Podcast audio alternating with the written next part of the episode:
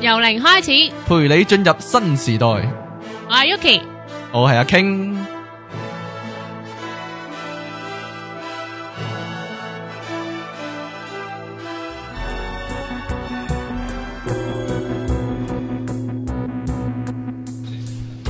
好，你聽緊嘅係 PopUp.com 嘅由零開始，我係阿 King。我係 Evan，我 係 Yuki，又係又嚟一次啊！繼上次好耐之前好我耐之前一 次，我扮過 Yuki 之後，今日又扮 Yuki 啦。好啦，我哋有阿 To To B B 啊，係啦，係啦，今日講乜嘢啊？King Sir，今日講夢啊，夢啊，嗯夢嘅電影啊。我夢嘅，我以為你話講發夢添。 發夢誒都可以講嘅，係啊，唔係夾雜落去講，因為本來諗住有一集係講關於夢嘅理論 嘅，係嗯，咁啊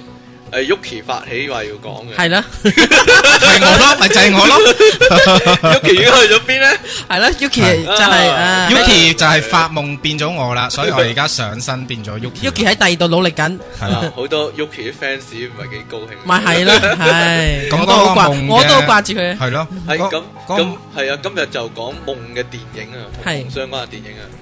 夢相關嘅電影係啊啊，係啊咁最近有一套好熱嘅喎， ，yes，係啦潛行空間《Inception》， Yeah 係啊，唔知有冇人未睇過喎？我你你未睇過？ 我 未係睇啊啊。如果咪未睇過如果你快做啲要完呢睇一呢啦。個節目之後，我諗都係啦，已經有晒所有預告俾我啦。係啦，係咪啊？係啊，你唔該，你繼續講啊。誒，你有咩睇法啊？有咩睇法？即係啊係我哋 assume 所有人都睇過我㗎。有好多學生，好多 friend 都話我一定要睇，係啊有啲尤其人是仲話你要教睇潛意識啊啊，講潛意識係啊啊，，睇多咁樣幾次添啊！佢話爆係爆佢橋啦，直頭。爆佢橋爆，佢 系啊，唔怕啦，當人就咩都叫睇過啦爆佢 橋？嗱，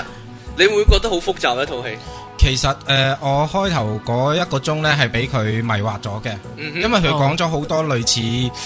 誒 concept 嘅嘢，係哦，但係其實嗰啲 concept 我唔知係咪真㗎，即係譬如誒夢其實其實係有啲真有啲假嘅，係啦，咁因為有有一條部分係佢套戲本身，即係淨係適用喺嗰套戲嘅一個系統嚟嘅。佢嗯不過不過係咁啊，佢呢個故事太過複雜咧，佢一定要有翻啲系統俾自己，即係自成一個系統。但係好多如果冇呢個呢個 concept 嘅人去睇咧，咪咁咪好好癲咯個腦咪會，誒、但係佢自己説明翻喎，一開始。咁好嘢啊！你覺唔覺得佢誒、呃、開一開始嗰時咧，有一次有一次電視遊戲，佢佢係自己做翻一個説明，做翻一個教學嘅。係，啊其實我就係話點解嗰嗰其實開頭嗰一個鐘咧，其實係好又唔係話辛苦嘅，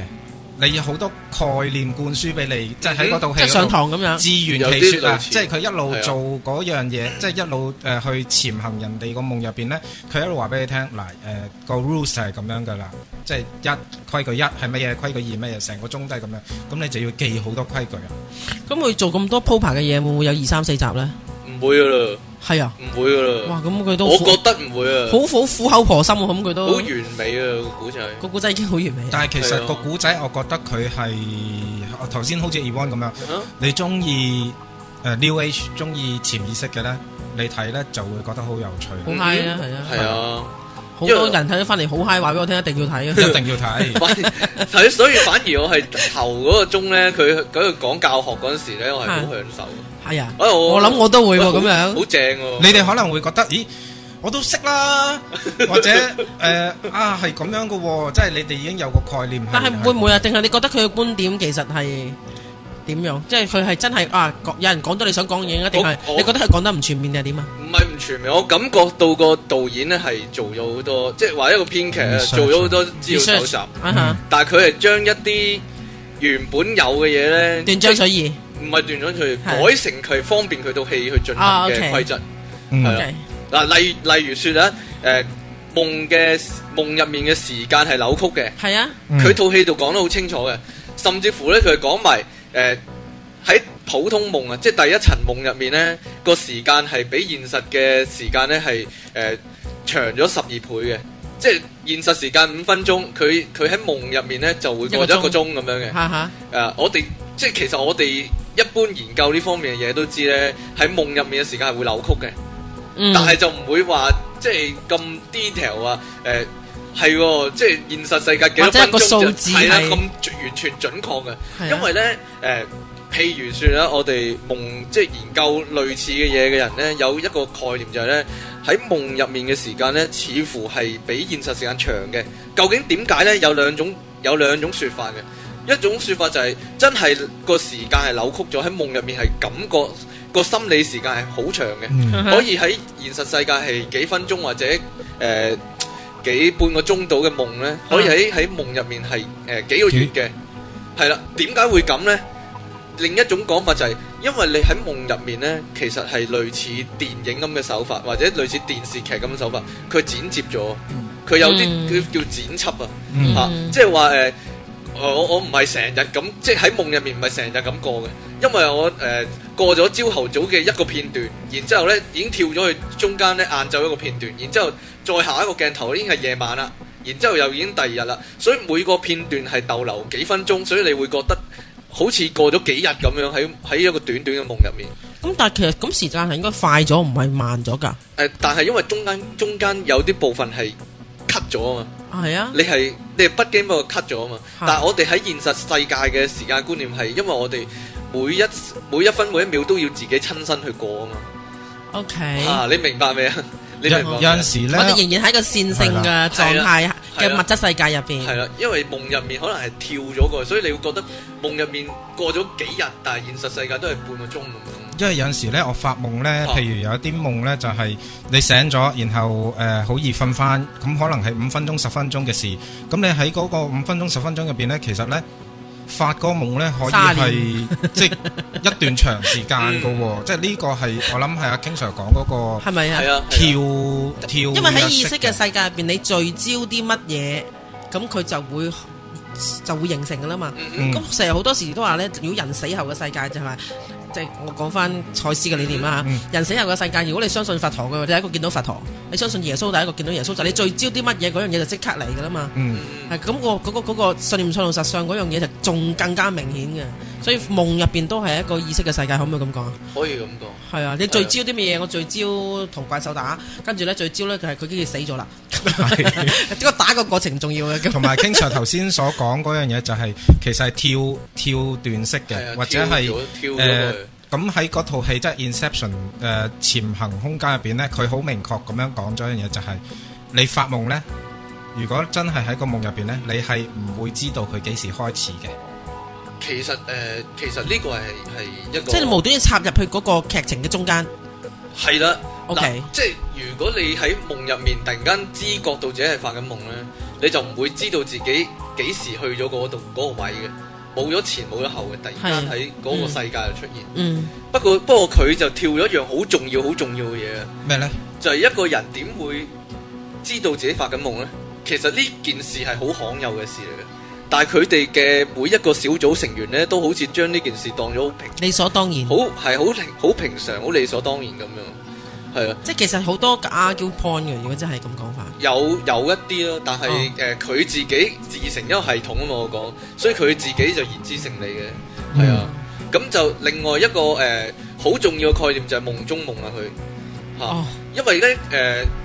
因為佢哋會覺得咧要進行一啲任務，佢哋要入咗個夢度。係啊，可能佢哋會覺得唔夠時間啦，又或者一個 point 就係佢要誒喺嗰個目標人物度咧種植一個信念啊。佢認為咧、哦，OK 越潛得深就越好啊，所以佢哋嘅計劃就係咧帶咗嗰個目標喺夢入面揾到嗰個目標啦，然之後帶佢咧進入第二層夢，啊然之後再進入第三層夢，其即係實要類似 buy time 咁樣嘅嘢。係啦，， ，by time。即係因為佢要每誒落深一層夢咧個時間啊時間嘅會扭曲就長更加啲強，係啦哦，譬如係佢佢落到最深嗰層夢，可能佢要經歷一年嘅。咁佢用一年嘅時間去種植嗰啲思想入嗰個哦人嗰度，即係，即係，即係咯。咁一年全嘅心時間就係積累你，咁樣你係奸嘅咁，然之後一年係係啦，啦，就會變咗中啦，類似咁樣類似咁係樣啊啦，係啦，哦類似咁樣有少少 OK。。係啦。 系啦，咁就點解佢一定要咁做咧？因為佢佢特登好，你會覺得佢係特登做到好複雜喎。係啊，咁叫我落去後邊嗰度俾晒啲錢 我。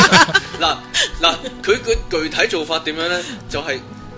喺現實世界度，佢啊佢要有個機會去同嗰個人咧。誒嗰、班人同嗰個人咧有個機會係單獨相處冇其他人，然之後佢又要落藥整到嗰個人瞓咗，啊然之後有幾個人咧佢係有部機器嘅，咁喺個夢入邊又又再重複呢樣嘢，令到嗰個人又瞓冇錯，覺，你好又進入聰明啊！又進入嗰個另一個夢，夢係入啦邊有個夢，總之佢要佢就要係不斷嘅目陪的就佢入係係就係令到嗰個事主再瞓覺。係啦，佢要陪佢入三層嘅夢中夢咧，就要連續喺夢入面捉佢三次，三次都捉到佢，而三次都可以同佢一齊入去下一層夢度咁樣。哦，咁樣咯，係啊，佢佢複雜在就喺呢一度咯。另一個複雜嘅重點就係呢，佢要即係完成任務之後令佢醒翻，係啊，佢個方法就係拱跌嗰個人啊，即係喺一個高嘅地方拱跌嗰個人，令到佢有一個離心力。離心係啊，離心力，好似我哋係啦扎醒咁嗰種。係啦，係啦，佢搞到最複雜嘅最大原因就係佢每一層夢會有一個時間扭曲啊嘛。但係佢嗰個推嗰下動作呢，離心力嗰下動作呢，要三層夢同一時間進行。哦，係啦，你明唔明 啊？所以有一個好精密嘅計算啊。所以變到啊 呢方覺得佢個真個口劇震情好大段係描寫呢個步驟，好好複嗰雜。個啊 walking talkie 女發夢係啊， 有類似有類似咁嘅措施。嗱，係啊咯佢哋係啦，佢哋誒講咧第一層夢嗰個人準備揸架車跳落海啦，製造一個離心力啦。嗯嗰一下咧，佢準備咁做之前咧，就會即係之前嗰十秒咧，就會喺某個人個耳仔度放音樂。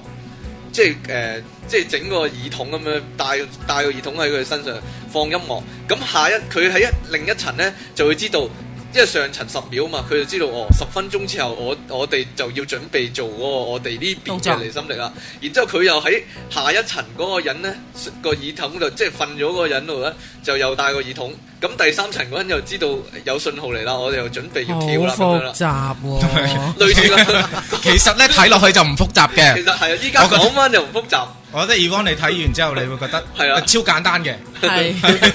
但係做嗰時就好緊張但係。我睇片頭嗰啲咧，個地下係會咁樣，好似係啊波浪咁樣。係啊呢個係就呢個係就講空間嗰個重呢點個啊就。係教教緊一個女仔啊，同埋其實佢係啊佢入邊有一啲理論呢，我唔知其實係喺誒 New Age 入邊係咪真嘅？譬如佢有講到就係全部人一齊發同一個夢，哦，OK，誒呢 OK，樣明啊嘢其實係咪其實呢個係真嘅，夢我就唔知，meditation 我就試過，咪大家進入咗同一個其實呢個意境入邊呢個係真嘅，呢個係真。誒、我我哋研究發夢咧，嗯就有一樣嘢咧叫做共同夢。嗯印加有嘅進入你個夢啊嘛。啊，yes，係係啦，係啊嗱？你講印加如果你有啊講印加呢，喺嗰套戲入邊呢，其實佢都有少少誒，我覺得類似係印即係有有得共通點啊，因為佢要嗯去發夢呢。誒嗰啲人咧係要被人落藥嘅，先至可以發啊夢啊嗰誒個人要被落藥，應該係話誒目標要被落藥啊嘛，佢哦事主係要被落藥。啊係啦，嗱，基本上呢個措施係因為佢想嗰個夢中夢咧穩定一啲咧，哦係，OK，啊等佢就即係睡係眠啊時等佢間唔會醒個質素好啲，睡眠質係啊，素。類似咁樣，等佢唔會咁易醒啫。嗯因為佢哋嘅理論就話夢中夢係好易醒噶嘛。係啊嗯，因為你好 aware 到你發緊夢，咁就咁醒啦。係啦，咁就佢食咗嗰啲誒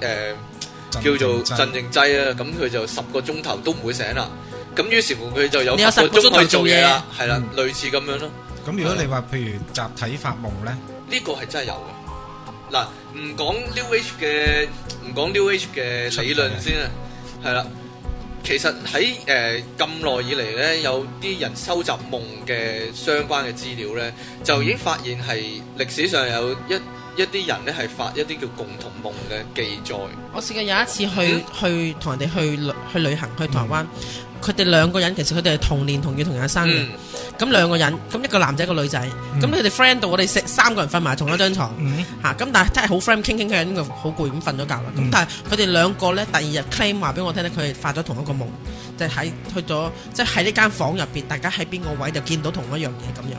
係其實誒，係咯，其實我講嘅例子係類似咁樣嘅。我自己就冇，但係我聽嘅，會唔會係因為佢哋個 frequency 嗰下係呃哇啊佢誒哋非常 close 嘅朋友嚟嘅搬到係啊啊，或者嗱，係呢個係其中一種誒，呢個係其中一種解釋。嗯啊，咁我我提供個例子就係呢：有個女仔發夢見到個男仔，嗯佢哋誒喺個樹林度，嗯咁就食，即係喺樹上摘咗個蘋果嚟食，但個蘋果呢，喺霎時之間突然間着火燒咗，突然全部消失咗，咁佢就醒咗啦。嗯咁第二日呢個女仔出街呢，就喺街度撞到夢入面嗰個男仔，嗯佢哋係唔識嘅。嗰、個女仔望到個男仔咧，就即刻目定口呆，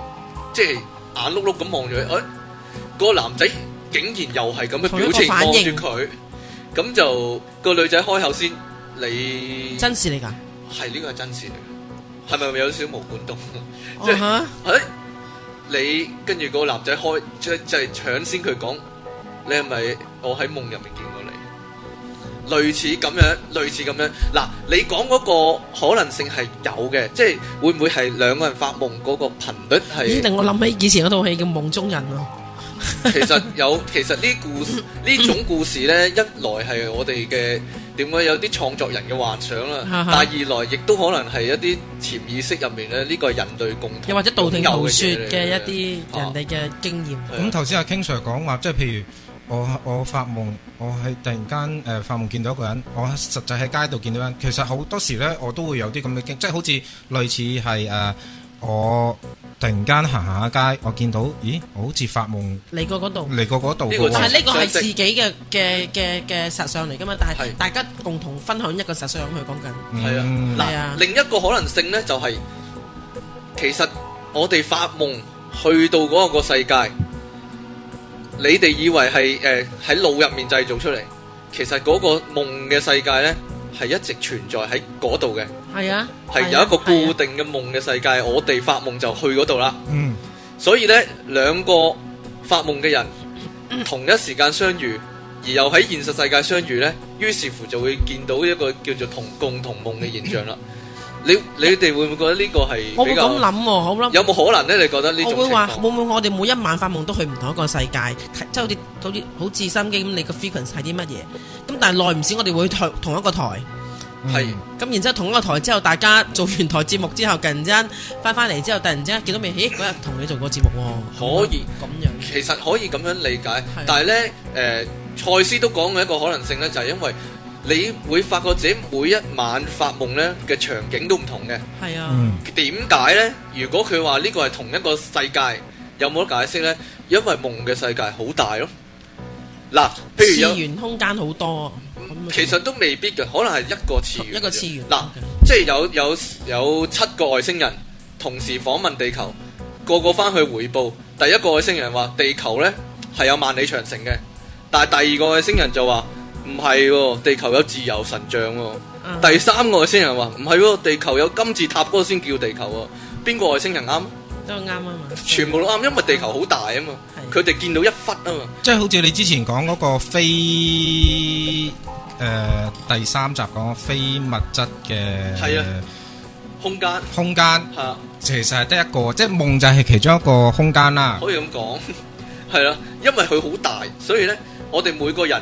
或者甚至乎每一個人嘅每一晚見到個世界都唔同，冇錯，嗯，有類似咁樣。幾有嗱趣，。另一個誒、呃、前文空間講嘅嘢呢，就係、創造啊，係，係啦，我都覺得好有趣嘅。呢個係好有趣，亦都係真係可能嘅。但係呢，佢講得太簡單啦，即係佢講到呢，任何人都可以咁做咁滯，定還是你你嘅感覺係點呢？嗱，我哋定還要是話你俾阿係 Evan 聽啊究竟係咩？即係佢話咧，每一個發夢嘅人，即係主要喺主導嗰個人咧，佢誒、呃要誒、呃去個夢入邊去做一啲誒、呃行動咧，佢需要有一個創造夢嘅環境嘅人，啊哈，去創造嗰個夢嘅環境個。context 係啦，所有建築物啦，所有嘅嗯個背景嗯 details 啦、背景啦，都要有一個人去到創造嘅。咁嗰個創造者呢，誒、基本上呢就唔可以話俾誒其他人聽佢創造咗啲咩 details，因為呢，佢驚會影響到其他嘅入夢嘅人嘅創造嘅反應。嘅反應，係啦，即係如果你知道嗰度有陷阱，你咪唔跳過去咯。嗯，咁樣嘅。咁誒、呃我覺得係誒好。咁其他人都有佢可以有佢自己嘅創造㗎，係嘛？唔係嘅，嗱，其實佢嗰、個啊，又嗰、個電影其實喺呢度係幾複雜。嗱，佢總共呢套戲總共有三層夢中夢。係啊，嗱，第一層佢但係每一層夢呢係有一個人去去負責發夢嘅，負責其他人就係進入嗰、佢嘅個夢佢創造哦嗰哦夢境度。所以佢就有係啊權啦去做創造啦。係啦，因為成個背景要特定一個人去去創造出嚟嘅。而係而啲人學落下一層嘅時候呢，創造嗰一層夢境嗰個人就唔瞓嘅，佢係負責操作嗰個連線嗰個機器嘅。咁佢就不斷去創造啦。係啦，佢就負責創造嗰一層夢境，然之後呢，就等其他人落咗去下一層之後呢，佢就去等嗰個離心力啊，即係等佢製造嗰個離心力啊。每一層夢有一個負責創造夢嘅人，嗰個人就唔會落下一層係㗎我啦。聽到好似頭都大係啊，埋唔係咁唔樣。係唔嗱係，，我明我你明，聽得你明啊。聽完之後每一層再夢有一個係啊揸裝啫，係啊，類似類似 係啦類似啱啱係啦。係啦。咁咧誒阿你埋台就入嚟我個夢啦， 咁係男主角開頭咧就請咗個女仔，佢係讀誒工程嘅或者讀設計嘅，啊咁就叫佢負責設計晒三層夢境。然之後咧就將嗰啲 detail 想話俾每一層嘅負責人聽，啊話俾每一層發夢嘅負責人聽。啊咁就要佢喺自己嘅夢度建構晒嗰一個場景出嚟。佢係成個城市創造咗出嚟，然之後就等其他人入去嗰度去去發生一個咁嗰個任負務責創去進造行嗰個任務人嗰個操守要好廉潔喎。嗱， 一來啊，但係係咯佢嘅佢嘅夢嘅，即係喺個夢嘅控制嘅能力上咧，係真係太高啊！即係以我哋係咯係咯以我哋呢種 咁嘅叫做叫做修咁練者嚟邊有咁講穩呢定㗎？都覺得哇！ 咁佢呢扎穩定人如果嚟到我哋即係呢一行咁，咪變咗神人。佢哋呢扎全部有都冇係咁穩定咁俾人真係 create 一個真係㗎 context 俾人係啊入去咁穩定，佢做咗一十個個佢鐘做一個喎，好穩定嘅城市出嚟咧。係咯呢，個係即係嗱，如果以賽斯嘅理論嚟講咧，呢、個如除非係即係十個集體鐘頭個能量 keep 住停咗，用啫你停咗喺度。嗱，除非就係、除非就係一扎人，即係每一晚都去做呢樣嘢啦。咁你要 keep 幾耐都仲得，但係你一個人要去創造出嚟咧，你睇翻唐望嘅資料咧，呢樣嘢即係冇翻三四十年嘅功夫就做，即係冇可能做得到嘅。誒、唐望描述過一個好類似嘅情形，就係、有一個好好高深嘅叫做嚇、叫大無師啊視啊係嚇、叫無視啊，佢佢直頭係花幾百年嘅功夫咧去做啊呢樣嘢，佢係將自己居住嗰個小鎮咧複製咗出嚟。係啊嗯，咁誒佢帶咗卡斯，佢曾經用咁嘅方式咧帶咗卡斯塔尼達去咗嗰個世界，即係去咗佢夢境嘅世界。卡斯塔尼達係分唔清 A 定 B 嗰係現實定係誒夢夢中嘅世界嚟。佢因為連啲牆壁嗰啲嗰啲罅隙啊〜塗鴉嗰啲裂啊，痕、地下嗰啲裂痕啊，全部一模一樣。但係佢一望上個天咧，就覺得唔妥啦，因為冇星星嘅，嗯，嗯冇月亮嘅，嗯咦點解咁樣嘅？跟住但佢係啊係啦，類似咁樣，但係喺嗰套戲入邊嗰個夢嘅建構者咧，佢係建構晒所有，冇錯喎，完全係 details 到即係你屋入邊嘅任入何一樣 下嘢，其實你都要建構得好完整，當係一所以個佢係一套戲咯， 係啦，所以佢係一套戲即係話咯。誒，佢佢起咗一個大廈，即係每一塊玻璃窗咧都已經即係即係穩穩陣陣㗎啦，即係入面每一間房咧都會有晒家私㗎啦。咪咯， 係咪係咪冇可能？不過佢套戲入面就當然可以自圓其說啦，即係係但咯係佢講當然到啦佢講到太簡單啦，呢、個技如術。果想像個世界自己有有嘢玩，係就論盡量玩嘢㗎啦嘛你。你諗過連嗰個藥劑師咧，佢應該唔係專家呢方面，佢係專家藥劑嘅啫嘛。係即到係佢但係到佢都做到第一層喎，係啦，佢係做到成個城市嘅喎。係係咯劇情劇情需要，劇情劇需情要，需要，劇劇情情需 需要要。，嗱，其實佢入面主要嘅任務咧，就係、種植一個思想啊，去一個有錢仔度。佢佢要佢要想個有錢仔推冧自己老豆嗰間公司啊，哦，係啦，即係個有個僱主啊，就請佢呢 team 人啦，成套戲就一個任務。就係、一個任係啦務，就係一個任務啫。我就係做呢樣嘢啫。係啦 OK，但係佢哋解釋過咧，佢哋以前專係做嘅嘢就係啱啱相反嘅，佢就係將人哋腦入面嗰啲意念咧就偷走嘅，類似咁樣嘅，係啦、但係我想問下，其實當係誒、呃真實嘅情況底下，誒、發夢會唔會有可能係做到就係我去種植。種植一植個入思想去去一個人嗰度，或者種植一啲思想俾自己啦？種植思想俾自己就得。催眠就就會係嗱，講真，種種植一個思想俾自己咧係臨瞓之前容易嘅自己同自己輸入一個指令，係容易嘅，嗯真係係啦。但係種植一個思想俾人咧，咁如果你想咁做咧，我勸你喺現實世界咁做 就已經唔係你等你老婆臨瞓之前咧，喺佢隔離嗰度，我哦俾晒錢我，俾晒錢我咁，講真， 即係你喺現實世界咁做咧就唔難嘅，借啲嘢借啲耳喺佢最冇防範嘅時候， 即係但係發夢中者一個思想俾自己就誒容易就容易啲啦。係啦，即即係一嗱我都唔係唔係聽種植過啦呢即係一啲誒意念去灌輸俾自己。我都聽過咧，動物同埋小朋友咧喺淺睡嘅狀態入邊咧，你同佢去講嘢咧，其實佢係收到，但係佢因為個意識係咁慢，佢係冇過濾嘅。嗯尤其是嗰啲誒嗯過度活躍嘅小嘅朋友嘅小朋友或者動物都會嘅。咁、嗯然之後就喺佢嘅淺睡狀態入邊同佢去對話嘅。吓，誒你講呢樣嘢咧，嗯我我諗起一樣嘢咧，就係咧，其實咧你要喺你清醒嘅狀態，而對方瞓覺嘅情況之下咧，你想控制佢發咩夢咧，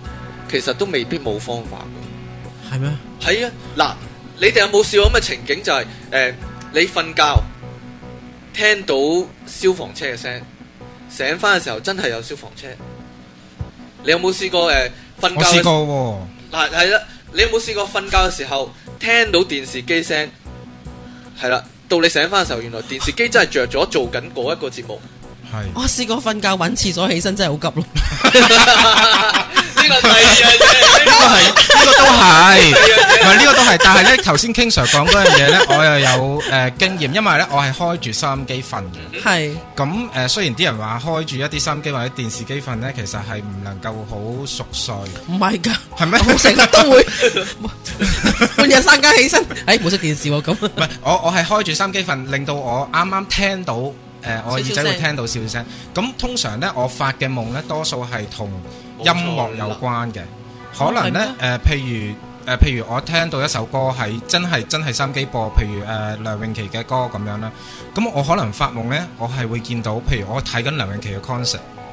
哦咁 OK，誒呃佢係唱緊嗰首歌，到我醒咗之後呢，我就知道啦，因為佢仲係播緊嗰首歌咯。我有冇呢啲 experience 咧？有跟住樣好似有，你話但而家俾個例例子，我而家未必有個例子，但係你話隱隱約約好似有喎。其實呢呢啲係咪叫做種植？誒唔係，其實呢個係有個有個理論嘅。咁即係你你到底係喺喺意識嘅世界生活緊，定喺潛意識喺度 travel 緊咯？你你諗下呢個呢、個誒、呃、經驗好多人都有嘅。其實呢，誒、我哋我哋會發覺呢，我哋會將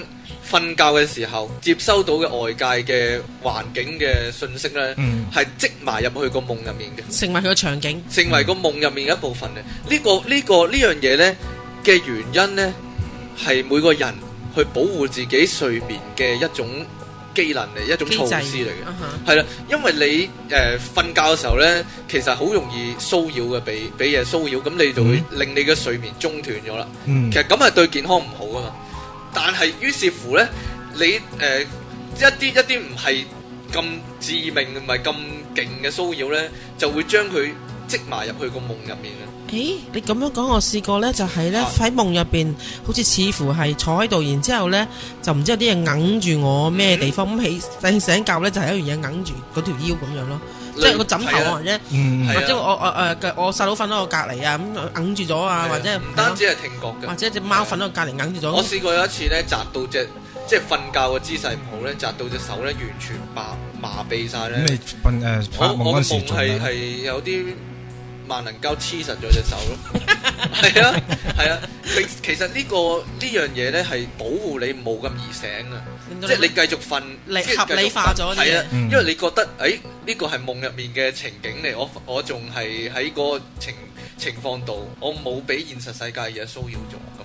嗯類似咁樣。所以咧，如果你利用呢一點咧，即係各位有老公或者老婆啊，有女朋友嘅人，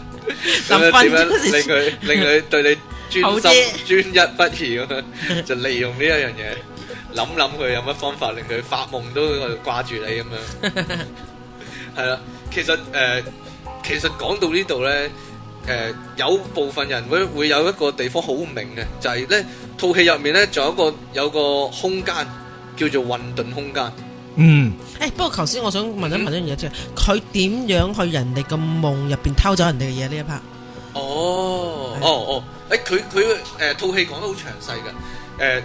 你建構一個夢，即係建構一個夢，然之後帶個目標入去嘅時候呢，你喺個你喺你建構嘅夢入面呢，創造一啲保險庫啊，或者叫做誒、呃金庫啊，或者保險箱啊、夾萬啊，咁嗰個人自然就會將自己心底嘅秘密呢藏入去。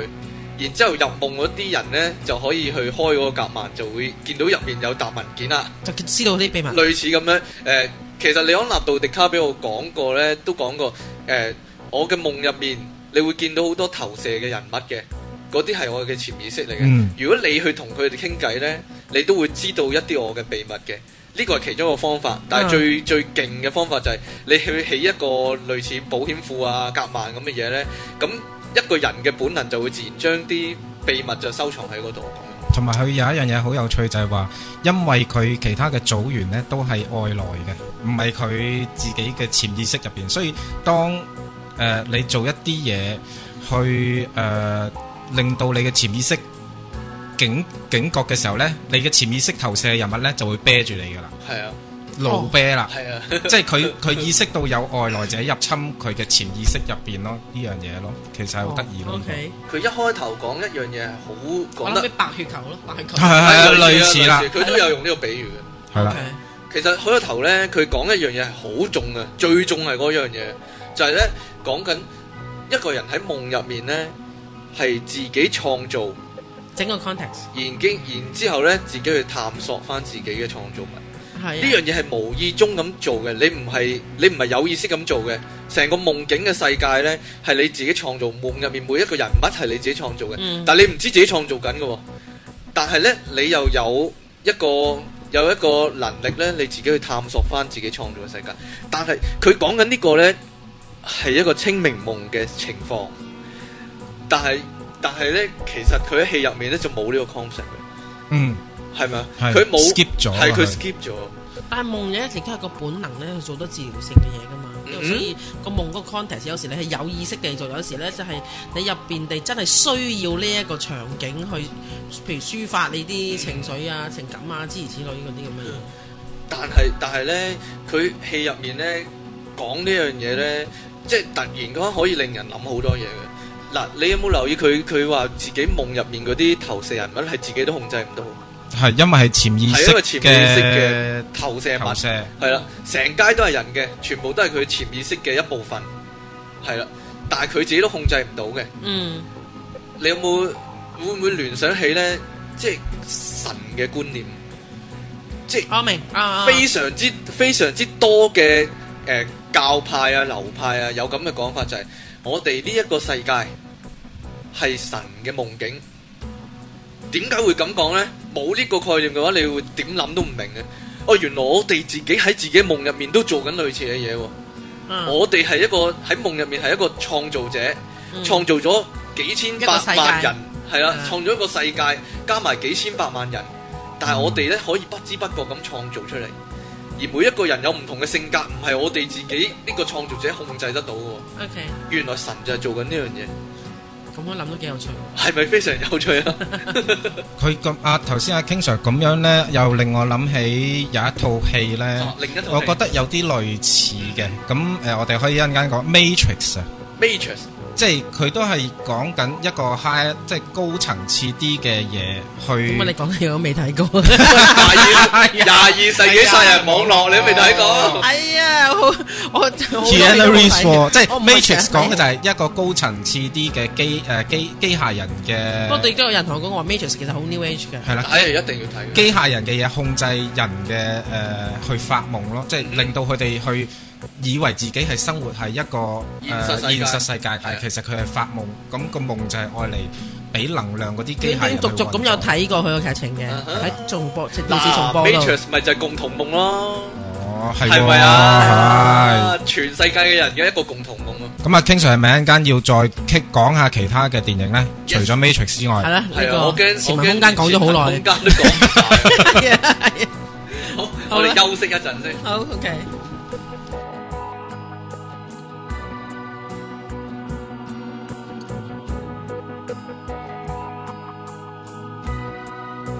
pop up 網上電台，聲音全生活，一個接一個，跟我翻大基地啦！我係 Tubi。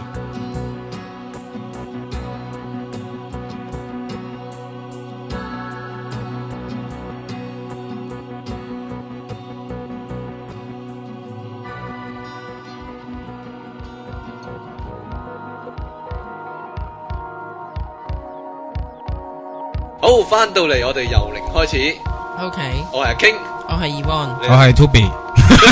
Toby，你二合一喎。二合扮一 Yuki 嘅 Toby， Yuki Toby 其實我想講噶，講咩啊？上個禮拜你有冇聽啊？上個禮拜聽咩？即係上次係啊，有啊，唔係上個禮拜喎。你你聽唔聽到我啲英文好出色啊？你啲英文 OK 啊？係啊，我就係將個 yes 咧變唔同音調咧， 講 yes yes yes 個效果係咪你都有一兩一兩句英文 嘅，我聽到，我聽到 但嘅。係但係 Daniel 又唔介意嗰度好嘢。唔介意， Yes, yes, 我諗佢你同佢講中文，佢可能會應你。我香港好多年㗎，十幾年㗎，係咯係係啊，佢識講廣東話，佢咁啊玩唔我識，哋嘅咁啊唔去到呢個位，但係傾。啊可傾 可可能好多你講嘅咩，即係打招呼嗰啲佢會知啩，埋單嗰啲咪識咯。好，我哋講翻呢個好先。好，我啱先講到啊，混沌空間啊，你哋又係運斷混沌空間，係啊，嗱，誒，你你聽下有冇感覺啊？如果 OK，OK 係啦，佢就係個理論就係咧，如果一個人食咗啲嗰啲鎮靜劑啊，佢醒唔翻咧，即係十個鐘佢都要瞓啦。於是乎咧，如果佢喺個夢入面死咗嘅話咧，佢就唔會醒得翻嘅，佢就會跌咗去呢個混沌空間度。咁就變咗誒、呃昏迷咯。佢其實類似類似你咁講嘅，其實佢係變咗昏迷，但係佢會喺個混沌空間度呢，類似夢，類似一個夢嘅世界，但係嗰個已經超越咗四五層以以上噶啦。到佢十個鐘頭醒翻之後呢，嗰、個人就會仿似經歷咗五六十年咁樣噶啦。所以呢，個個都會好即係好謹慎啊，唔想喺夢入面死咗呢。咁佢就會即係要五捱五十年先會醒翻。死啦！突然間咁我諗咧，如果我真係我瞓十個鐘，我起身好辛苦，個人好似和和和，你有冇試過瞓好耐嗰時，你個人好似暈下暈下嗱啊我我嗱我，其實呢度有個有少少破綻噶。點樣？我我哋即係有少少研究嘅人呢，就會知道呢，一個人喺睡眠入面呢，唔係全個時間都係發緊夢噶嘛，係係啊，啊，即係沉啊有來沉去噶嘛。咪就係有個有個起伏噶嘛，嗯即係有一段時間呢，就係發夢嘅時段，有一段時間就無夢嘅時段，嗯跟住再有一段時間係發夢時段，咁梅花間竹咁去噶嘛。係但啊，係以個電影嚟講呢。咁 stable 就係一瞓覺就一定係發夢噶啦，到佢醒為止嗰一刻，十個鐘頭瞓覺就十個鐘頭得。 呢個呢個係咪劇情需要，劇情需要係。可以劇情需要話劇情需要咯，係就係係啦咁樣咯，係你當佢不知不覺已經入咗夢，可能都有少少時間經 歷過。係啦。係咯，佢佢個佢其中另外一個規則就係咧，如果喺夢入面咧，基本上一死咧就會醒噶啦。嗯呢個就係普通嘅情況，但係食咗鎮靜劑嘅話咧，喺夢入面死咧就會跌咗入嗰個混沌空間。嗰、個混沌空間就比較特別嘅，就係、一個叫做無盡嘅潛意識啊。任何即係你落到去乜嘢都冇嘅，就誒、呃一個空一望無際咁樣好空好似去咗太空咁樣，空闊嘅都有土地嘅。喺夢入邊嘅太空咯，咁樣。嗱，但係佢形容就係咧，任何以前啲人以前咧跌過落去呢個空間度嘅創造物就會留低嘅，呢個係佢嘅前提。咁因為咧，誒、個男主角咧，即係利昂納度咧，佢以前曾經同佢老婆咧喺嗰個地方逗留過好耐啊， OK，咁就成嗯佢、就起咗成個城市啊。嗯咁於是乎佢喺呢個任務之中咧，佢哋都失就翻攆一啲就嘢。唔係就去翻嗰個位咧，佢都見翻自己嘅以前創造嗰個城市咯， OK。類似咁樣咯，嗯係咪有係咪有好有感覺咧？又诶、我覺得係劇情需要咯，真係。定定還是佢係真但係係即係咁講，其實我諗呢，其實有冇一個可能性就係、如果真係將佢拍成個片嘅話，其實我入咗去你個夢，如果你個人好似話齋間斷性，佢去翻嗰個清明嘅狀態嗰時，嗯你仍然停留喺佢嘅夢入邊呢？嗱，以出體經驗嚟講，點樣做到呢樣嘢咧？其實真係有方法去做嘅。我哋我哋出體經驗有有樣有個技巧叫做瞬間移動。嗯，嗯就係、個方法就係呢，我哋喺出體經驗要去揾一個朋友，點樣揾呢？喺喺諗起佢咯，個狀態度，係啦，喺出體狀態度，我哋合埋眼去去描述嗰個人，去諗起嗰個人，係啊，越清楚越好，最好諗諗到佢嘅樣啊，諗到佢俾你嘅感覺啊，啊佢嘅性格啊，你諗到好真實之後呢，然之後就將自己拉過去。咁到你再再開翻眼啊，再望到嘢嘅時候呢，咁你就會喺嗰個人身邊啦。呢個係一般嘅理論，如果嗰個人即係你揾嘅目標係醒嘅話呢，你就會喺現實世界度見到佢啦。嗯啊，如果嗰個人係發緊夢嘅話呢，你就會入咗佢嘅夢度見到佢啦。有好多咁嘅記載啊，即係唔同嘅出體者嘅著作入面呢，佢嘅記載就係呢：佢出體嘅時候去揾佢嘅 friend，原來佢嘅 friend 喺夢入面。咁於是乎呢，佢就同佢個 friend 講：你依家發緊夢。第二句呢，就係話：你記得醒翻嘅時候呢，你要聯絡我。咁於是乎呢，佢個 friend 呢醒翻就真係打電話揾佢，但係呢，佢個 friend 就唔記得咗自己係點解要揾佢，只係有個好有個衝動去揾佢。我啱想問你啊，如果出體經驗入邊咁樣做嘅，可唔可以做嘢呢？即係 do something 咧？你啱就答 咗我啦。係其係實咯其實點點解唔可以呢？ 啊其實 OK 冇冇冇乜嘢原因話唔可以嘅，即係你可以令佢留低一個意念，但係佢係唔記得咗點。都幾好喎！即點嚟都係得我頭先我話，即係俾晒啲錢我咁樣去但係佢當咁。當然啦，我我哋我哋會講話會唔會攞呢種唔會攞呢種技能去做啲咩嘢？ 當然啦，因係為啊因為你唔值嘅，即係 唔花需要太啊花太多時間做唔嘅，需要啊。係啊係啊，就係咁樣啦。好啦，咁我哋講下第二啲戲啊，第二啲戲又係講夢嘅，係啊。因為講潛意識嘅咧，誒嗱、其實其實 其實我好想講咧，就係、一套叫《猛鬼街》嘅戲，哇，Freddy 係 Freddy 就唔係唔係近來做嗰套死，啦！我又係冇你冇睇啊，à, 冇所謂。繼續啊，叫做 Freddy 誒 on M Street à? 啊，即係係啦，喺一個 M Street 入邊嘅 Freddy à? 啊，猛鬼街，係但我係講舊版嗰、第一集，個，第可唔可以一簡述劇情有一咧？至七集吓。簡述劇情嗱，就係、好多後生仔，佢喺嗰條街度就會成日發同一個夢嘅，夢入面咧就一定係出現一個人，嗰、個人咧誒成面燒傷，咁啊着一件誒好污糟嘅衫。間條三衫，條嘅污糟嘅衫，咁就一一睇就望得，一睇就認得出嘅，因為佢有一個好大嘅特徵咧，就係佢右手咧戴咗一個手套，每每隻手指就有一條好長嘅刀片伸出嚟。嗯喺嗰班後生仔夢入面咧，呢、個呢、個咁嘅壞人咧就係、不停咁追殺佢哋。但咁係真實入邊佢哋冇死嘅，但係個重點就係佢哋如果俾佢殺咗嘅話咧，喺真實嘅世界咧，佢就真係死咗。咁、個個電影呢、個係恐怖電影嚟嘅。 OK，但係但係個電影就係嗰班後生仔點樣逃逃避佢啦，最後點樣一齊對抗佢啦，類似咁樣啦。大家一齊發夢去對抗佢啊！嗱，呢個呢套戲呢，就係有個咁嘅特性啦。你你覺得呢個係一個尋常嘅恐怖片啊？但係如果你由即係睇翻舊版啊，啊，佢嘅第三集呢，開始呢，佢係揾咗嗰個編劇呢，係落咗好多即係資料落去嘅。佢個資料收集係收集係好足嘅。嗱，第第一集呢就係、誒、講即係概括個故事係即係類似好好公式化嘅一個恐怖片。係係啊，係啊，嚇！但係第第二集係冇關嘅，可以講。第三集就好有關啦。第三集呢，誒、講翻第一集個主角呢，去幫助一班又係受呢個噩夢困擾嘅年青人。嗯喺嗰套戲入面咧，喺第三集入面咧，佢就誒、呃用一啲催眠啊或者集體放鬆嘅方法咧，咁就同時間進入夢境啦，一齊做嘢一齊做嘢，一齊 Okay 去對付呢個 Freddy。 ，OK，係啦，佢哋誒呃即係圍埋一齊坐啦，然之後一齊催眠啦，即係十秒之後我哋就會入夢啦。然之後咧，嗰、個描述咧就係佢誒十秒之後佢惡翻高個頭，我哋係咪失敗咗啊？跟住我哋係係誒咁算啦，散會啦咁樣。點知佢一碰啲嘢咧就無重力咁升起咗，咁佢就即係知道已經入咗原來夢全啦，部人一齊入咗夢。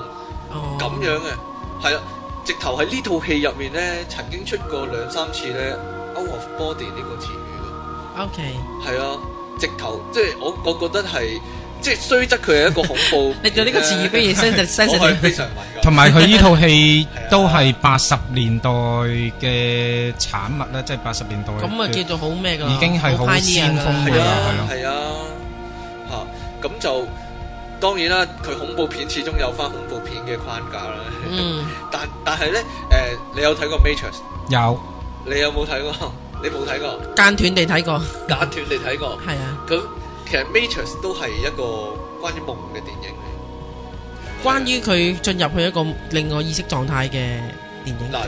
個大前提就係、原來咧，佢嗰個描述就係成個世界嘅人咧，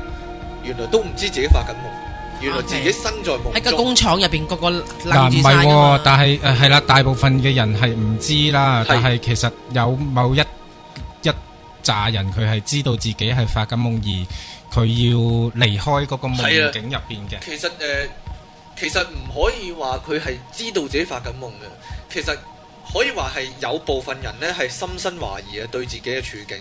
嗱誒、嗯，呃佢唔想參與呢個遊戲，佢佢哋即係可以話叫覺醒咯。如果以哦我，OK 哋嘅術語嚟講，係覺醒叫覺醒啊。嗯，嗯吓诶，好、明顯嘅，我哋 Matrix 咧第一個鏡頭咧，你你你唔知你記唔記得？誒、有一個鏡頭就係講阿 Leo 咧，即係奇洛里維斯咧，佢望住個窗門啊，即係有人喺外面抹窗咧，嗰啲番梘泡喺上面係咁跌落嚟啊！嗯，嗯佢望住咧喺度發晒呆啊，望到發晒牛痘啊！點解會有呢個鏡頭呢？其實因為呢，我哋知道 Matrix 呢個特性就係呢個電腦畫面呢係好多嗰啲數碼喺綠色嘅係數碼跌落嚟啊嘛。嗯，奇洛里維斯喺嗰個窗門抹玻璃窗嗰啲翻咁冇跌落嚟嗰下呢，佢已經覺得透過嗰、個。嗰個翻緊鋪跌落嚟嗰個情景呢，佢已經覺得自己好似睇穿咗一啲嘢。嗯，咦？點解呢個咁奇怪？佢會覺得奇怪就係因為佢隱約已經知道呢個世界係做出嚟嘅，做出係嚟由啲電腦數碼係咁跌落嚟而 Ừ. 形成。嗯，有呢個鏡頭有有一個類似嘅喺中段，就係呢，誒中段呢，佢搭即係俾班人挾持咗上的士呢，嗰陣時落緊雨嘅，出嗯面有啲綠色嘅霓虹燈呢照住呢，但係啲啲雨呢又係影到綠色呢係咁淋落嚟，佢望住嗰啲雨呢，又係有咁嘅咁嘅感覺，又係有啲呆呆滯滯，咦發晒呆望住嗰啲雨啦咁樣。嗯，啊！你你再翻睇嘅話，你就會留意得到噶啦。係啊，誒、其實去到 Matrix 嘅中段咧，講啊 Leo 咧已經有個咁嘅覺知能力已經有個能力誒，係啊嗯，佢、其實係隨時都可以望到個世界係數碼嚟嘅，嗯，嗯，係啊，好好相似咧，係我哋之前講透幾視嗯集咧嗰、個看線見嘅哦，嗰個嗰韓個國，看見啊。嗯係啊，誒、即係唐望嘅看見就係望到呢個世界其實係能量層嘅係啊一面一啲能量嘅結構，嗯即係類似 Leo 咁樣。去去到第三集呢，佢直頭已經唔喺電腦世界入面啦，嗯，但係佢盲咗眼，佢即係喺同人打鬥嘅時候盲咗眼呢，嗯，但係佢都發覺自己仍然睇到嘢。佢感受到係嗰佢個睇到能量，係啊，佢睇到影像，佢睇到即係所有成個世界呢，都好似金光閃閃嘅能量咁樣。嗯，係啊，誒、其實全部都係一啲 New Age 嘅嘢咯，係啊，但係其實佢都即係如果你講翻，譬如唐望咧，咁譬如你頭先講佢第三集咧盲咗都可以即係睇到一啲誒、呃能量咧。嗯哼，咁其實唐望都係即係唔使唔需一一定要係誒、呃、見到㗎，佢都係可係咪可以感受到嘅咧？其實係啊，其實佢係其實可以話係感受咯，但係唐望都好有一個，其實佢都好好提醒，好提示一樣嘢就係、看見呢係同即係唔係用眼睛嚟看見，嗯，但係呢都同眼睛有關，嗯係啦，呢、你個隻能眼力都睇同唔到眼睛個有物關質。世界，但你嘅心係啊清明係㗎啦嘛，但係咧佢又講過另一啲奇怪嘅嘢，佢話有啲巫師咧係用眼嚟看見，但有啲巫師咧係用即係例如啊，用舞蹈嚟到去感知呢個世界，嗯，即係佢一跳舞嘅時候就可以感知到呢個世界嘅流動啦。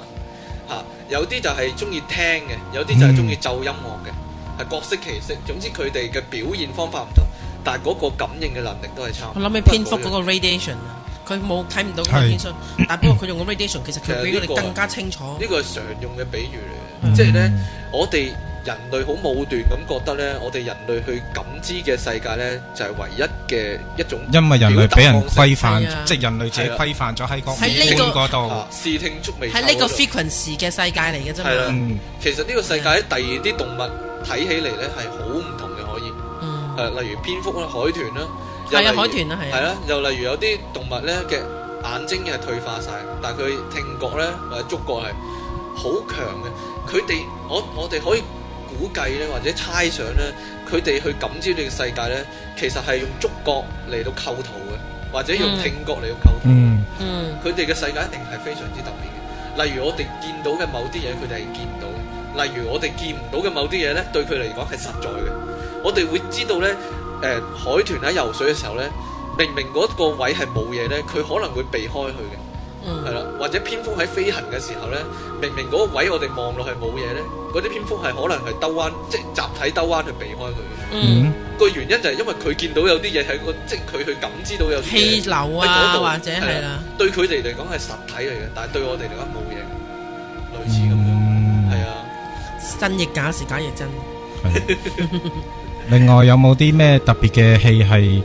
New Age 嘅戲咧？阿 King Sir，哇，好嗱多咁值得講咧？喎飛越來生緣，呢個呢個你講啊，我講啊，係啊，因邊為個做㗎？我好唔中意羅賓威廉斯 啊嘛，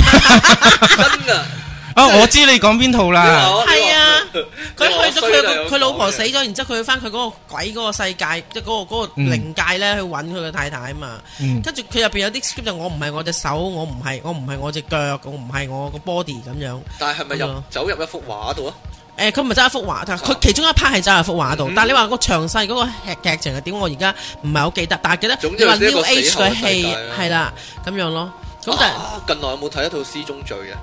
誒，Lovely 哎 Bones ，Lovely Bone 係啦，有睇，都係一講誒死後係嘅世界死後嘅嘅世。界係啊。死後嘅世界，哎，但係嗰套戲咧有樣嘢值得講啊。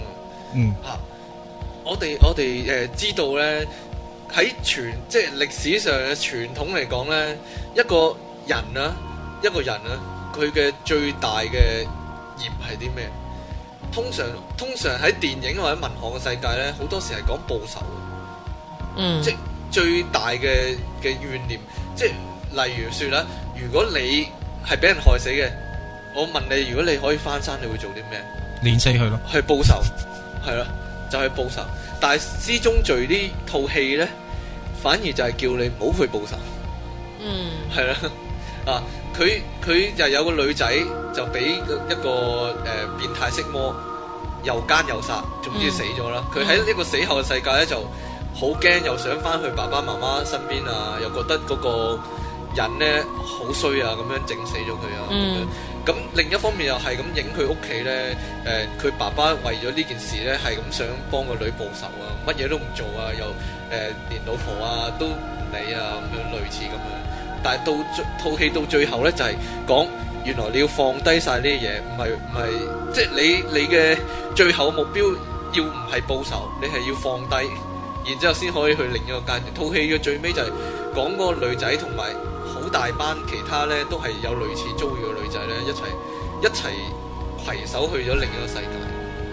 哦，OK，因為因為佢之前一路夾咗喺一個生同死嘅世界之間，佢走唔到喺嗰度，唔可以超脱係嘛？類似啊無無聊聊咁，日日日日喺度嗰度不過其實佢喺佛家入邊都係㗎，當一個人離開咗佢，仲呢個對呢個呢一生有執着嗰陣時咧，咁啊點解我哋要超度佢咧？其實呢個亦都係講緊呢一樣嘢，即係因為我都我都話遇過，我都同你講過嗰、個即係遇見嗰個靈體進入我間房嗰個經驗咧嗯。咁佢都話佢佢話因為佢唔抵得我仲有感知啊嘛，咁呢個都係佢嘅執着咯，因為佢仲想飲到杯水嘅感覺啊，佢仲想有喜怒哀樂啊，佢仲想有個 pat pat 坐喺張凳嘅感覺啊咁樣，咁但係呢個都係呢一個靈體嗰一刻嘅執着，因為佢已經唔需要再經歷呢啲嘢，其實經歷第二個次元嘅嘢。嗯咁但係即係如果你諗下，如果俾人殺死嘅話，佢仲更加有大嘅執着啦，或者想要即係呢啲係你作為你嘅身份，你太過入戲。嗯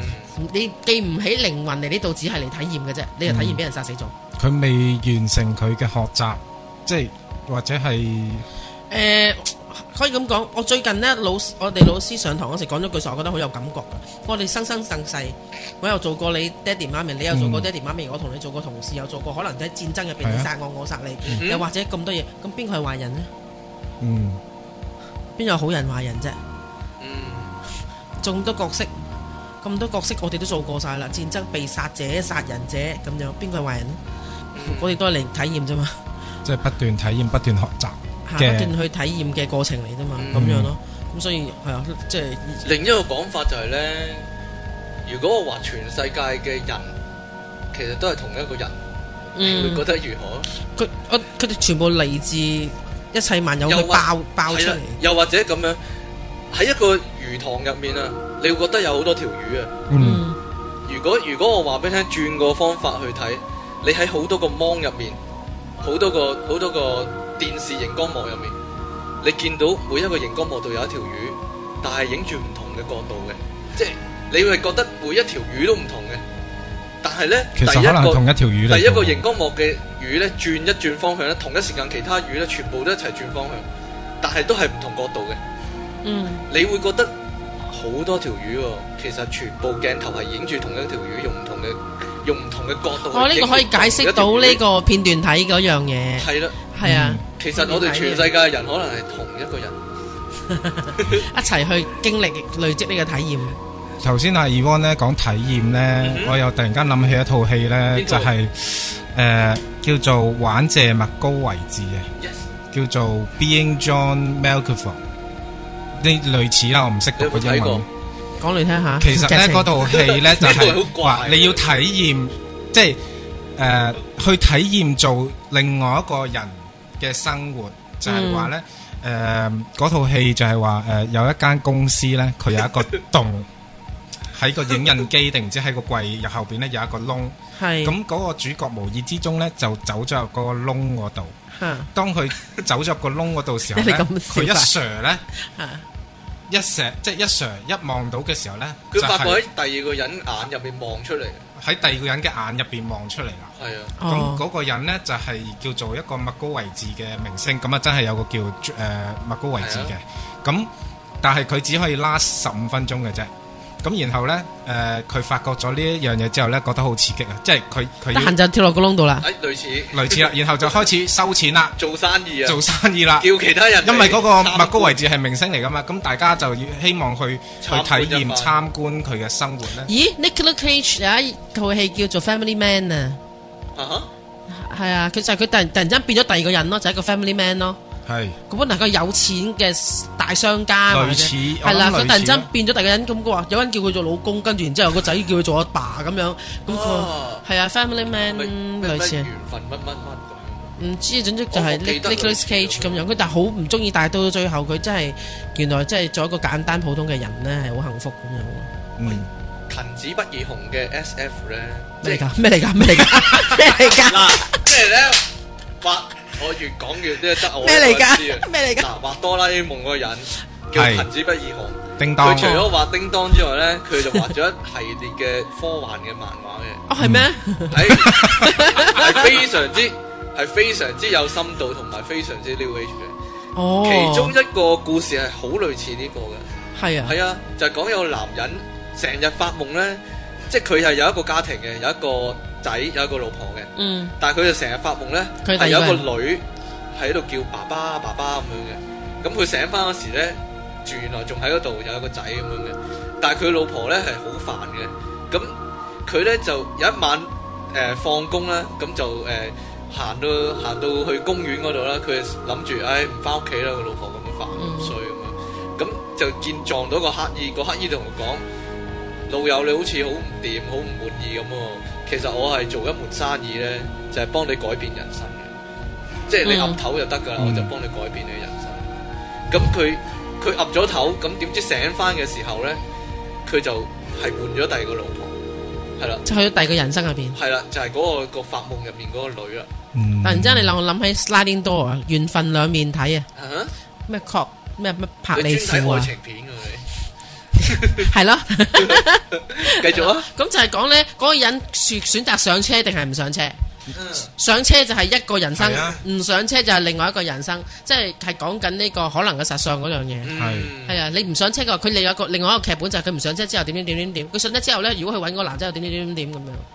記唔記得呢套戲啊？我知道。係啊誒貴利芙帕德路嘅 係嘛？個中文係佢即係要初期幾多歲嘅嘅人先會識咧？先同初期，我都識咯。十歲十年前啦十啦，十十十年前到啦咯唔。係即係話我唔睇嗰佢啲人嘅戲。 佢其實係誒同個 New Age 嗰樣係好好有關係，即係你喺呢一點入邊有無限個可能性可發能嘅生。空間係啊，每一佢個選走擇前都一有可能步或性。者走後一步，佢已經唔同咗，即係愛情哦片可以好 new age 噶。係咁以往你要睇 Butterfly Effect 喎，一定。啊，我聽過，好多你人一亦都睇定要過。睇 Butterfly Effect 喎。第一 Butterfly 集 Effect 係啊，嚇，第一集類似咁樣。第二、第三集就唔好睇啦。麻麻地。係啦第二、第三，第一集一定要睇。即係蝴蝶效應都係講呢樣嘢，連就鎖係蝶變啊，港產叫係咩香哦港係名連叫鎖連鎖碟變連鎖蝶變啊！我直譯點啫解你改蝴蝶效應佢驚冇人入場睇啊？即係都係誒講好類似緊咁嘅係啦，類似呢啲嘢咯，咁樣係啊，講個小朋友咧，因為細個有失憶症啊，有啲間歇性失憶症，所以佢嘅媽叫佢寫日記。咁到佢大個咗之後咧，佢睇翻個日記咧，佢就發覺自己翻翻去嗰個情景啊，親身翻翻去嗰個情景。嗯哼然之後，如果佢做咗一啲唔同嘅事咧，後邊就已經唔同晒後。邊就全部唔同晒，因為佢細個有幾單大嘢發生咧，係足以改變佢人嗱，生。嗰有人同我提嗰套戲，嗱戲名我唔知道，就係咧嗰個人咧就係可以改變佢個劇本嘅，嗯但係改來改去到到最後咧，其實唔都係唔好改個劇本係最好嘅，係啦，就係不咩得不而 friend 啦，係咪？係就係呢 套，啊就係呢套，係啊，因為佢係越越整越差嘅，係係啊啊，係啊。另外我頭先講翻咧，你你記唔記得阿 King Sir 玩謝麥高位置啊記咧得？啊啊其實誒成個過程咧就係誒佢一路叫啲人誒俾錢去走入去嗰個窿係嗰啊度去去體驗呢個麥高位置嘅生活啦。咁最後尾咧，真正嗰個麥高位 置咧發現咗呢個窿喎，咁係溫你。抿咗佢即刻唔。係，你估下阿麥高維治自己本人走咗入呢個窿之後，佢見到啲乜嘢？變翻到嗰個人啊，去翻嗰個人度啊，因為佢本身自己已經係麥高維治嚟噶咯係啊，就去翻嗰個跳落去嗰個人嗰度咯，即係交叉咯，唔 Ừ. 唔係啊，唔係喎，佢係見到周圍環境嘅所有人，無論男男女女都係麥高維治。係啊 佢行咗出去，即係就見到一個世界，全部人都係咁跟住 D N 咁跟住就出字幕啦，係咪啊？呢哎係最埋呢最個最尾啊扭橋啊，好離奇嘅。個 D N 都幾恐怖喎，呢個即係其實我覺得佢個潛誒潛台詞就係佢翻翻去自己嘅潛意識入邊睇到佢無限嘅自己。啊咁所有人都係講嘅對白咧，都係麥高維治，麥高維治，誒麥高維治啊，點啊點麥高維治咁樣。但係呢套嘢好好特好好得意嘅，佢又玩好多內在孩童嗰啲咁嘅嘢嘅。係啊，係啊，即係講到啲人咧入咗麥高維治嘅潛意識世界咧，佢哋係例如咧望到一個小朋友喺度裝佢爸爸媽媽喺度親熱，嗯，係啦，佢即係呢樣嘢係收埋咗喺麥高維治即係嘅潛意識嘅最底層。即係佢面對嘅所有嘅對話啦入邊嘅，係啊，哦哇！講到講到呢樣咧，就不得不提咧呢個咩咯 cell 啊，異雲空間啊，嗯，邊個誒類第一似集？但誒嗰個內容係大約係咩咧？唔係個個內睇過容啊就嘛係。嗱，誒佢哋有一門心理學咧。嗯，咁就有個機器嘅，咁、個女仔個女仔係心理學家嚟嘅，佢係專門咧就係、做啲嘢就係、入咗一個小朋友嘅夢入面，幫佢解決一啲心理問題咁樣嘅，係啦，嗱第一幕就係有個小朋友咁樣成日俾人追殺咁樣嘅，咁、嗰個女仔就入咗佢個夢入面咧，就幫佢搞掂咗個人，咁就嗰個小朋友就回復一個心理健康啦。係類似咁樣嘅，但係套戲嘅主線呢，就係、講有個殺人犯啊，即係有個有個變態連環殺手咁樣，咁俾警察捉到，但係咧佢因為已經俾警察打到昏迷啦，咁就暈咗，但係佢喺臨俾人捉之前呢，仲收埋咗一個女仔呢，就被殺嘅，咁啲警察就好想揾翻個女仔啦，咁於是乎就叫呢個心理學家呢，女嘅心理學家就進入佢嘅夢境。睇嗯下可唔可以揾到線索咧去救翻個女仔咁樣。但係咧，即係個個都覺得呢件事係好危險，因為一個變態殺手嘅心理，即係深層心理係點樣咧？會唔會非常之危險咧？嗯類似咁樣咯，係啊。咁又係入到去嗰、個即即係變態殺手嘅精神世界入面咧，就係、發覺佢好多童年嘅嘢，好多童年嘅嘢啦，好多好恐怖嘅嘢啦，即係例如例如啊，有隻牛啊，有隻牛啊，嗰、個小朋友即係即係佢追住一個細路仔嘅，一路行嘅，行過好似類似博物館咁，乜都有嘅。咁有隻牛啊，咁突然間有好多塊刀片切落嚟，嚓嚓嚓咁樣就全部即係打橫咁樣變咗牛扒啦。係啦，解剖晒咁樣嘅。哇！類似咁樣，類似好多咁嘅變態。即係佢深層都係一個變態仔嚟。類類似，佢其實暗砍咧，又係又係套咗啲 咩啦，精神分析嗰啲落去啦，嗯即係小朋友嘅時候見到啲嘢啊，影響咗啲乜嘢都啊，假設嚟嘅啫，呢都係係啊， 係咯套戲就用翻呢啲咯，係咯。係啊，嗯類似咁樣。有冇睇過？有冇睇過十三度空間？啊冇 十三度空間係似 Matrix，哦，幾耐之前嘅呢套戲？幾多歲嘅人唔係會睇好過耐㗎，係咩查理斯花朗做㗎。邊個係查理斯？啊你你 post 翻去 forum 嗰度我真係唔知。查理斯花郎好似嗰啲八十年代嗰啲咩嘅，有冇睇過一套《總有驕陽》啊？嗰個女主角咪查理斯花唔係咪唔知識喎，啊唔識 喎。 朗。嗱，主要套主要十我三翻套到屋，企會上網 check 下佢係邊個。你你而家你而家打你而家查查理斯花朗你問你查肯定一望你唔係講咩㗎？嗱，主要係講咧，誒、電腦遊戲有個佢設計咗有個公司設計咗一個電腦遊戲咧，就係、一個真實嘅體驗咁樣嘅，即係有個機器你連接咗入去咧，你就成個人入咗去個另一個世界度噶啦。嗯咁就入面咧就有一個即係有啲現實世界嘅角色，有啲人啦咁樣，但係改咗唔同名嘅。嗯例如啦，例如我依家喺呢個時代，咁我入咗個遊戲度呢，就去咗一個西部牛仔嘅年代啦，咁就去體驗完全唔同嘅生活嘅，嗯咁樣嘅，咁就嗰、個機器就令到你視聽觸味嗅都有齊嘅，即係五感都有齊嘅，咁你真係好似有一次靈魂出體咁樣去咗另一個世界咁樣。但係個故事巧巧妙在呢，就係、嗰一個遊戲世界嘅其中一個人物呢，走咗出嚟現實世界。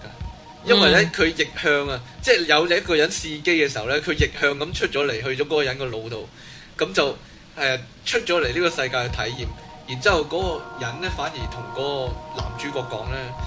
其實啊，你都唔好話我係假，你係真啊！你知唔知我喺你嘅世界度見到咩？我我係見到你嘅世界都係假嘅。哇！即係佢哋 佢直頭揸咗一架車，同個男主角揸咗一架車咧，去咗一個叫世界嘅盡頭，即係去到一個位，佢望到望出去咧係乜都冇嘅，淨係得啲電腦嗰啲綠色嘅線條喺度咧，即係原來嗰個世界咧仲有啲地方係未建構，即係個電腦程式未建構完成，佢以為自己嗰個係現實世界，其實佢自己嗰個都係一個遊戲世界，只不過佢喺嗰個遊戲世界度再整咗一個遊戲而走咗去咁樣。即係你又入我夢，我又入你個夢。係類似，我諗莊周夢蝶，係啦，究竟係個蝴蝶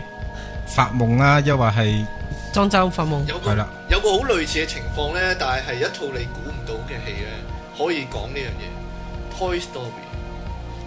反斗奇兵，你有冇睇過反斗奇兵？你肯定有啦。有第一、第二定第三集咧？第一第一集嗱，誒、其實其實好好有趣嘅一個 point 咧，但係其實係好深嘅呢度。嗯嚇！巴斯光年，佢一出場嘅時候咧，係以為自己係真係一個太空戰士。係係啊，佢係以為自己係非佢非常投入，以為自己係一個太空戰士。佢去到邊咧都即係要調查嚇、啊即係覺得係周圍誒，佢、已經去咗有危險外太空啦，係係啊，有危險。我仲成日咧走去即係同總部聯絡咁樣嘅。到佢即係周圍嗰啲人咧，即係周圍嗰啲玩具，佢其實佢係一個玩具嚟嘅。嗯，只不過只不過嗰套戲嘅設定就係一個玩具，如果啲有意識嘅個小朋友走開咗嘅話咧，啲玩具曉自己傾偈啊。係咯係咯自。己喐下咁樣。嗯咁佢佢嗰個朋友咧就話俾佢聽：你唔好傻啦，其實你都係玩具嚟㗎 咋？佢佢就係講你係咪發咗神經啊？你而家講啲乜啊？咁樣啊佢就會咁樣反駁人嚟嘅。到到套戲去到最後咧，佢突然間知道自己真係一個玩具， 即係佢佢誒望下自己個腳板寫住 Made in China。佢佢講 仲要唔係 Made in 誒 U 誒 US 係 Made in China，係係啊。係咩啫？你同人講，哦係，唉，哦你冇理由唔識啊，查理斯花羅。哦，但係你頭先咁講咧，我我 Ừ, 我我誒動物傳心術嗰度咧，我曾經有個 case 咧，就係嗰間屋企有好多隻貓，嗯咁然之後咧，咁、個傳心術師咧同佢做傳心嗰時咧，第一隻佢屋企嘅貓咧，問佢呢個誒你有咩想講啊？你點啊？佢話嗯，啲貓好煩啊。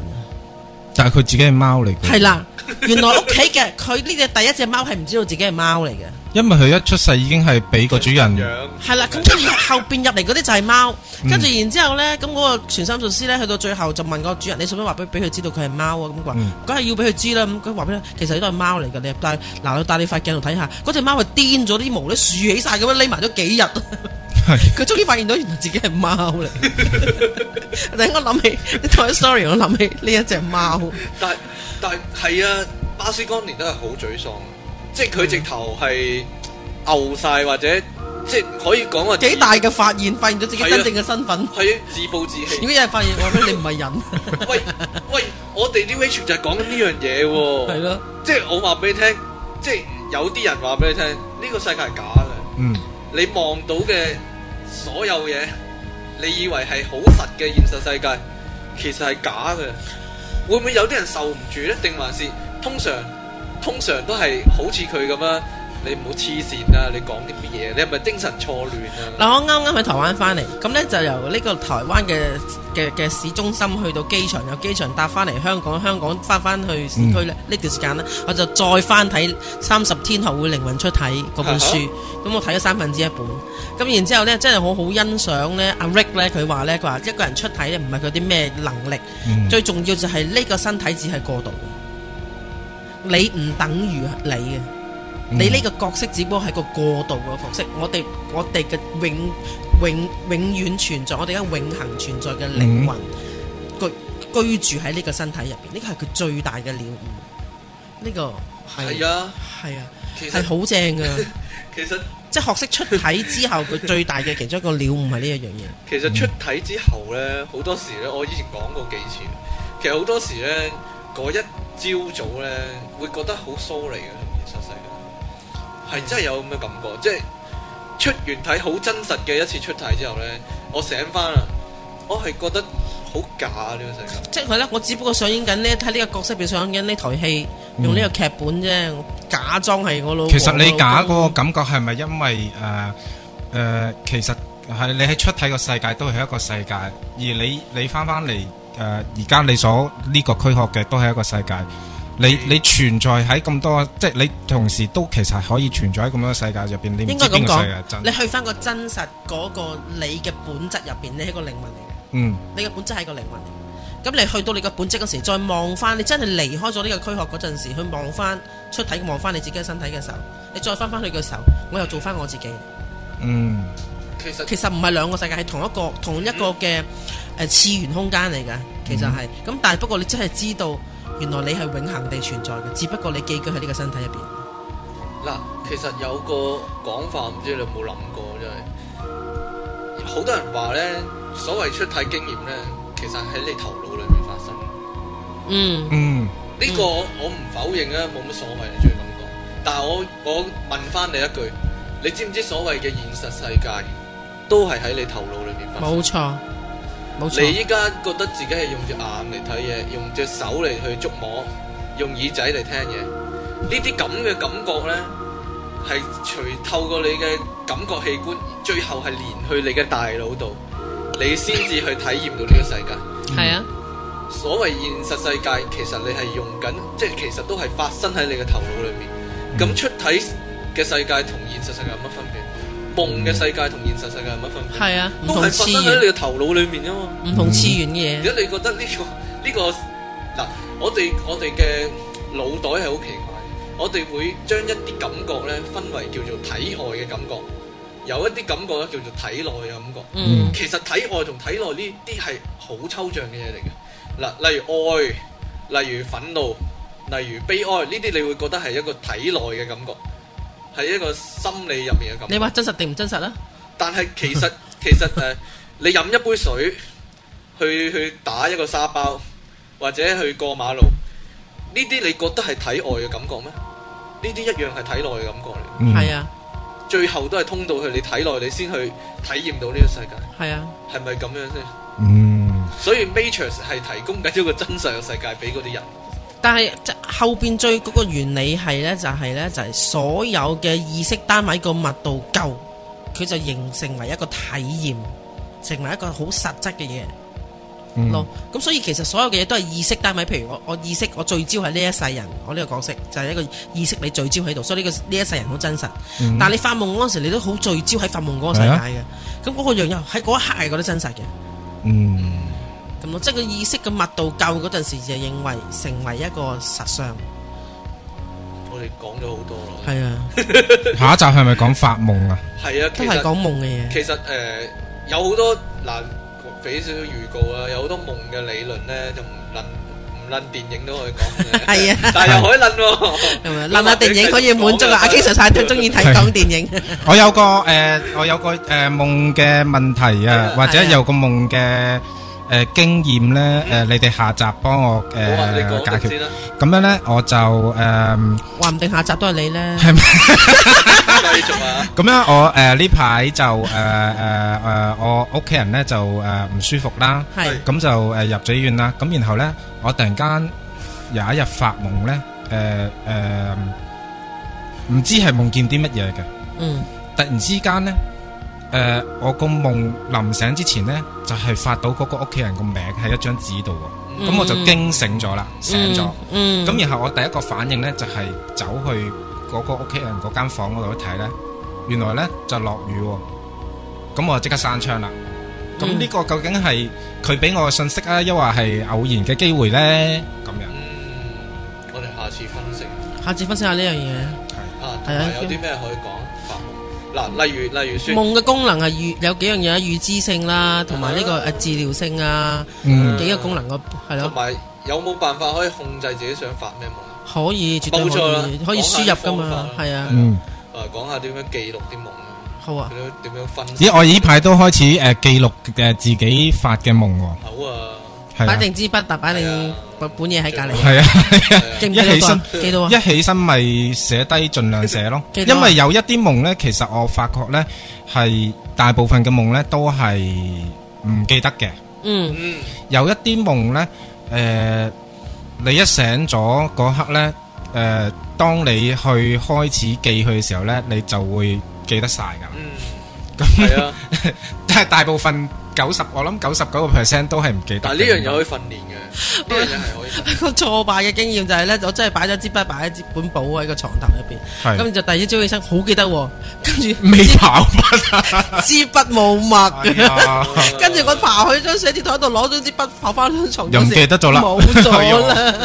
寫低一句先 咯，冇墨，佢寫得一句 你下集做你咩係咪會教我哋點樣記夢？寫咗紙度記然後掃夢翻啦，出同嚟，埋誒點樣發自己想發嘅夢啦，好啊好啊係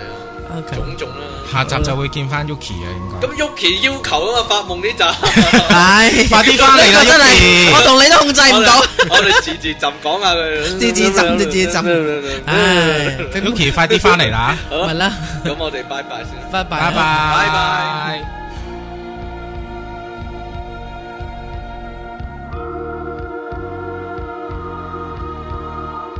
Pop Up 網上電台，聲音全生活，一個接一個。我係由零開始嘅阿 King。